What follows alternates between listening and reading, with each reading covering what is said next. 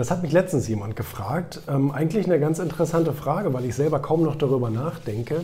Wie ähm, organisiere ich sozusagen den Alltag mit diesen ganzen verschiedenen Aufgaben? Gut, jetzt muss man natürlich dazu sagen, ich mache das jetzt seit 16 Jahren. Und in 16 Jahren, da spielen sich so gewisse, spielen sich so gewisse Routinen natürlich ein und irgendwann geht das in Fleisch und Blut über. Man merkt das gar nicht mehr, wie man diese ganzen Sachen so hin und her balanciert. Ähm, manchmal fällt es mir noch eben an so an besonders stressigen Tagen auf, wo man wahnsinnig viel in sehr kurzer Zeit schafft, abarbeitet, organisiert, verteilt und denkt nachher, wow, das, äh, das, das, das lief ja richtig gut, ohne dass man sich nachher irgendwie erschöpft fühlt oder irgend sowas ähnliches. Ne? Nee, von daher, ähm, ich würde mal behaupten, einerseits fällt es mir nicht so schwer, weil ich nichts von dem gleichzeitig aufgebaut habe. Ich habe alles irgendwie so Schritt für Schritt und Fundament für Fundament aufgebaut. Also zum Beispiel fünf verschiedene Medientitel die habe ich ja nicht alle gleichzeitig gegründet, sondern alles fing an mit dem Sachwertmagazin und dann kam Wirtschaft TV dazu und dann kam Finanzblatt dazu, dann kam ähm, Erfolgmagazin dazu und dann äh, kam Founders Magazin noch dazu. Also das hatte alles so äh, seinen zeitlichen Abstand und von daher hat es sich dann auch natürlich verteilt auf Mitarbeiter. Ähm, das heißt, ähm, am Anfang steht man natürlich erstmal alleine da mit seiner Idee, dann holt man die Mitarbeiter ins Boot und ähm, und, ähm, und, und, und, dann verteilt sich das natürlich organisatorisch auch besser, auch mit dem Projektmanager und mit der Verwaltung und mit der Redaktion und die Grafik und Layout und so weiter ähm, und online. Die arbeiten dann irgendwann natürlich alle nach und nach zusammen. Und ähm, man braucht sich da gar nicht mehr so aktiv drum zu kümmern. So, jetzt ist es natürlich aber trotzdem so, dass ich immer noch äh, einige Aufgaben ähm, übernehme und habe. Also zum Beispiel in, inhaltlich rede ich immer mit. Natürlich macht die Redaktion und so weiter Vorschläge, aber inhaltlich rede ich natürlich auch immer mit. Das ist bei mir tatsächlich morgens beim Zeitunglesen. Ist so. Wenn ich morgens, ich lese morgens drei Zeitungen, das ist die Welt, Handelsblatt und Wall Street Journal.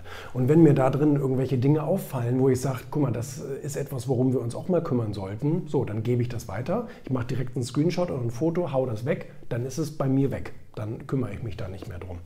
Und ähm, ähm, dann äh, ja, hat man morgens oftmals nochmal so Besprechungen und so weiter. Zum Beispiel hier, also hier am Tisch äh, sitzen wir zusammen mit den verschiedenen Ressorts und überlegen, was liegt denn gerade an. Also ich versuche tatsächlich Impulse zu geben, aber dann nichts mehr damit zu tun zu haben. Anders würde ich das, glaube ich, gar nicht schaffen. Also wenn ich das alles selber machen müsste, dann wäre es ja völlig unmöglich.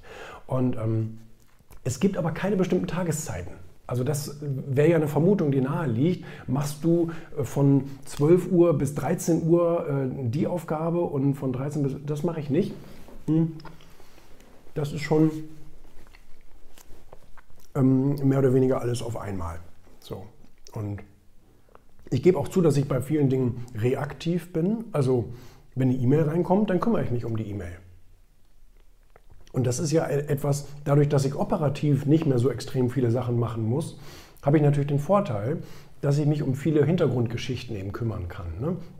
Und wenn jetzt eine E-Mail kommt, ähm, zum Beispiel eine Kooperationsanfrage, das ist etwas, was ich immer noch mh, hm, sehr gerne auch selber entscheide, mit wem wir kooperieren und mit wem nicht. Ne? Also ich hatte jetzt gerade zum Beispiel einen Zoom ähm, mit der Agentur, mit der wir dann äh, höchstwahrscheinlich zusammen kooperieren werden. Und da ist es ja schön, wenn man selber so ein bisschen den Daumen drauf hat, ob das so gemacht wird oder nicht. Ne? Und sowas mache ich gerne. Ähm, und, ähm, oder, oder auch wenn wir kooperieren wollen, zum Beispiel mit anderen Nachrichtenplattformen. Das machen wir ja auch bei Wirtschaft TV zum Beispiel, dass wir unsere Videos auch an andere Plattformen ausliefern und, ähm, und da Partnerschaften aufbauen. Ne? Das sind so Sachen, um, um die kümmere ich mich eben gerne. Ne? Ähm, jetzt muss man natürlich aber auch sagen, ich bin von morgens äh, um sieben, je nachdem, ähm, wann ich wach bin, äh, bis abends um 23 Uhr bin ich ja im Dienst sozusagen. Ne? Ich habe meine E-Mails im Auge, ich habe meine WhatsApps im Auge. Ähm, ich versorge Leute äh, eben mit irgendwelchen Aufgaben, wo ich sage, das müssen wir mal machen, das müssen wir mal machen, das müssen wir mal machen. Ähm, von daher, ich bin kein Organisationsgenie oder irgend sowas, ganz im Gegenteil, ich bin eher schlecht organisiert. Mm.